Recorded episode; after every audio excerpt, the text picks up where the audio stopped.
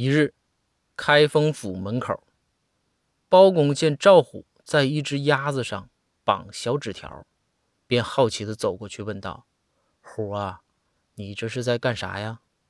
赵虎回道：“大人，属下这不是最近跟公孙先生学文学吗？